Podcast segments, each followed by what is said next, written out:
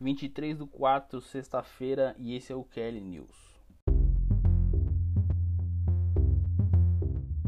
E no news de hoje a gente tem o Fluminense empatando com o River Plate, temos a terceira fase da Copa do Brasil, também temos Tuca Ferretti deixando o Tigres e o que pode ser o último capítulo da Super League.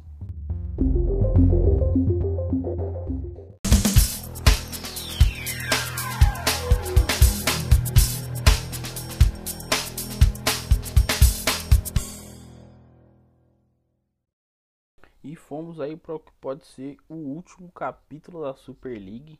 Né? A UEFA anunciou que nenhum dos clubes que iriam fazer parte da competição vão ser punidos.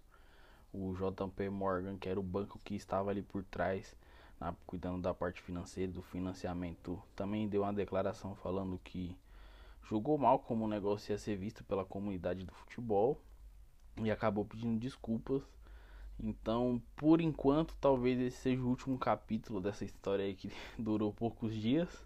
Nasceu e morreu praticamente no mesmo dia. E vamos ver como é que vai ser pro futuro. Que provavelmente eu não duvido que o Florentino Pérez tente novamente daqui a alguns anos algo parecido com uma Super League, talvez de um jeito um pouco diferente. E hoje tivemos a informação que o técnico Tuca Ferretti que é treinador do Tigres, não continuará no cargo. A equipe decidiu não renovar seu contrato, ele que já estava lá há 10 anos, né, e fez bastante história com o Tigres, levou a equipe a grandes grandes conquistas, né? Ele tem 10 títulos ao todo durante sua passagem, quase que um título por ano. Levou o time a, a, ao Mundial, chegou à final, mas infelizmente perdeu e é um trabalho consolidado depois de tanto tempo na frente do, no comando do time, né? E por ele ser brasileiro, coisa que alguns desconhecem, acredito que o mercado brasileiro vá se interessar muito no trabalho dele, né?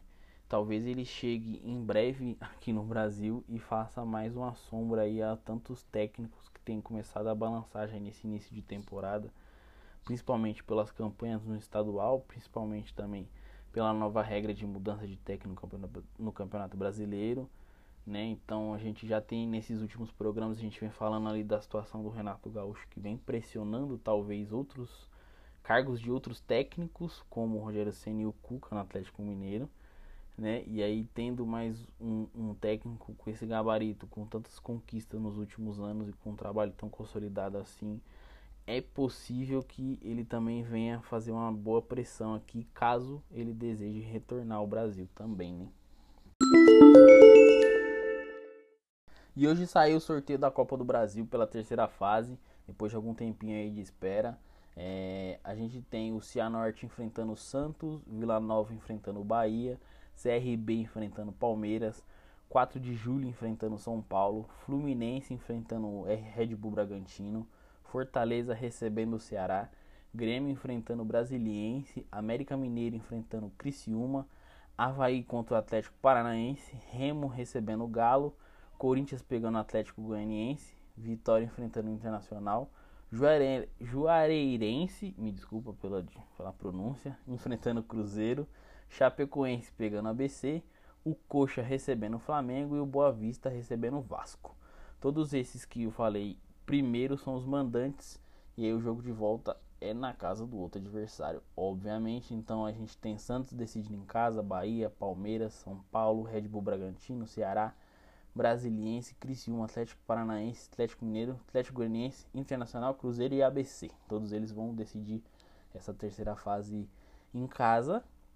Acredito que a gente possa ter algumas surpresinhas durante essa, essa fase. É. Eu chutaria ali Talvez por um Red Bull Bragantino vencendo o Fluminense. Uh, acho que o Fluminense ainda, ainda mais depois do jogo que fez ontem, né? Que a gente já vai falar logo mais. E a gente ainda tem o Fortaleza e o Ceará, então é um clássico, é jogo 50-50, sempre por ser um clássico. A gente tem Atlético Goianiense e Corinthians. Aí talvez eu acredito que a gente possa ter uma surpresa. O Juazeirense contra o Cruzeiro, pela frase que o Cruzeiro vem, apesar de ter ali vitórias e derrotas, acho que a gente também pode ter uma surpresa. né? O Boa Vista com o Vasco ali tem um 50-50 talvez, o Vasco vende alguns bons resultados, então isso pode dar uma equilibrada na balança, né? Mas acho que aí talvez o, o, o que pode nos surpreender seja o Vila Nova e Bahia. Acredito que talvez o Vila Nova possa passar para a próxima fase.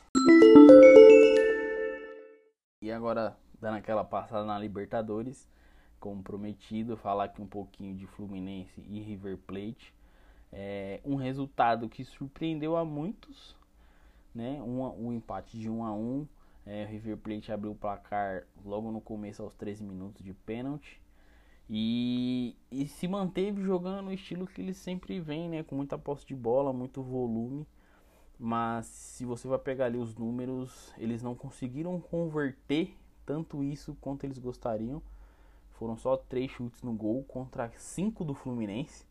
Então o time ali do Flu que joga normalmente mais reativo conseguiu finalizar até mais que o River Plate.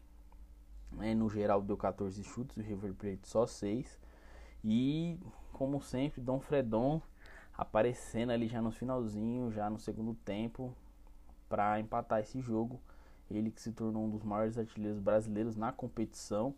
Então, acho que o Fluminense já vem. Esse resultado mostra que talvez a, a, o Fluminense não venha só a passeio na Libertadores. Talvez possa sim passar de fase por umas oitavas.